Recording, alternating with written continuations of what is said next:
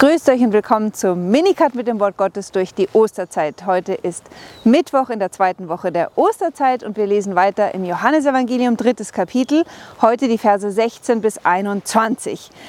Manchmal, manchmal ist es so, dass die liturgischen Scheren an einer Stelle angesetzt wurden, wo es gar keinen Sinn macht.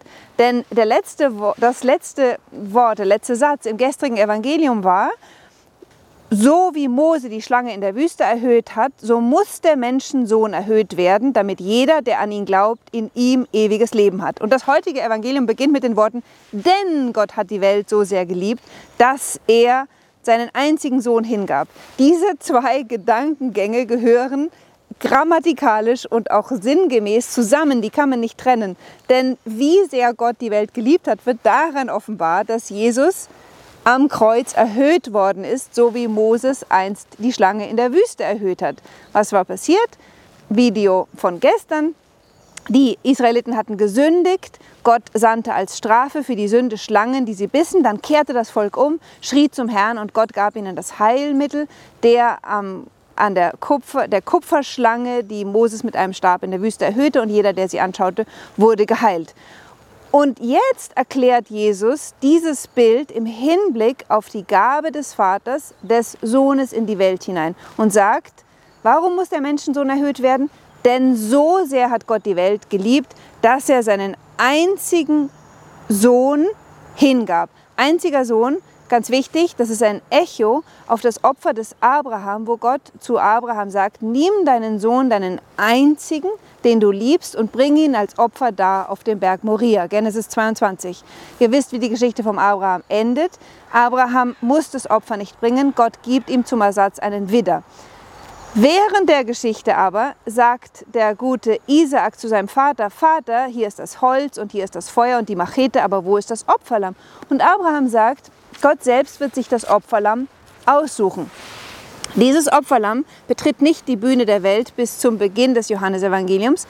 Und das haben wir am Anfang des Jahres gesehen, wo Johannes sagt, seht das Lamm Gottes, das hinwegnimmt die Sünden der Welt. Jesus ist jetzt schon eingeführt worden als genau dieses Lamm, das durch sein Sterben die Sünde der Welt hinwegnehmen wird. Und jetzt ist wieder ein Echo an die Abrahamsgeschichte, in dem Jesus sagt, der Vater hat seinen einzigen Sohn in die Welt gesandt damit jeder, der an ihn glaubt, nicht verloren geht. Verloren geht bringt hier zum Ausdruck, dass wir alle aufgrund der Sünde unserer Vorfahren und der persönlichen Sünde leben wir in der Verlorenheit. Wir dürfen nicht vergessen, und das tun wir leider oft, dass wenn Jesus nicht für uns am Kreuz gestorben wäre, der ewige Tod unser Schicksal wäre. Wir sind verloren als Kinder Adams. Ohne das Kreuz Christi müssten wir im ewigen Tod bleiben, den wir auch ganz einfach die Hölle nennen. Aber Gott hat die Welt so sehr geliebt, dass er seinen Sohn gab, damit wir nicht verloren gehen, sondern ewiges Leben haben. Nochmal, denn Gott hat seinen Sohn nicht in die Welt gesandt, damit er die Welt richtet. Kleine Seitenbemerkung. Jesus sprach davon, dass der Menschensohn erhöht werden muss. Ja, also Jesus redete, redete vom Menschensohn. Jetzt ist die Rede vom Sohn Gottes, die beiden Titel Jesu. Er ist ganz Mensch und ganz Gott. Und dieser Sohn Gottes wird in die Welt gesandt, nicht um die Welt zu richten. Das ist so ein wichtiger Satz, denn so oft denken wir, dass oder spüren wir auch diese Angst vor Gott, dass er unser Richter ist. Und wir spüren zu Recht, dass wir unter einem gerechten Gericht stehen. Denn wie Paulus sagt, alle haben gesündigt und die Gerechtigkeit Gottes verloren. Jetzt aber werden wir gerecht gemacht durch den Glauben an Jesus Christus. Er ist nicht in die Welt gekommen, um uns zu richten, sondern um uns zu retten, damit die Welt durch ihn gerettet wird. Wer an ihn glaubt, wird nicht gerichtet. Wer nicht glaubt, ist schon gerichtet, weil er nicht an den Namen des einzigen Sohnes Gottes geglaubt hat. Hier wird wieder eine tiefe und wie ich finde sehr wichtige Wahrheit ausgesagt, die uns zeigt, dass wir keine Angst vor Gott haben müssen, denn es ist nicht Gott, der uns richtet, es sind wir selber, die uns richten, indem wir den Sohn des Vaters ablehnen. Wer Jesus zurückweist, hat keine Rettung. Warum? Weil Jesus unser Retter ist. Ja? Wenn ich in einem äh, vom Schiff gefallen bin, im Ozean ersaufe und ich nehme nicht den Rettungsring, der mir entgegengehalten wird, dann kann ich niemand anders als mich selber für meine Ertrinken verantwortlich machen, weil ich den Rettungsring nicht gegriffen habe. Es gibt keinen anderen Erlöser als Jesus Christus und der ist in die Welt gekommen, um uns zu retten. Wenn ich ihn zurückweise, dann bin ich mein eigener Richter. Und dann erklärt Johannes weiter, denn darin besteht das Gericht. Das Licht kam in die Welt. Wer ist das Licht? Das wissen wir schon aus dem Johannes-Prolog. Das wahre Licht, das jeden Menschen erleuchtet, kam in die Welt. Jesus Christus.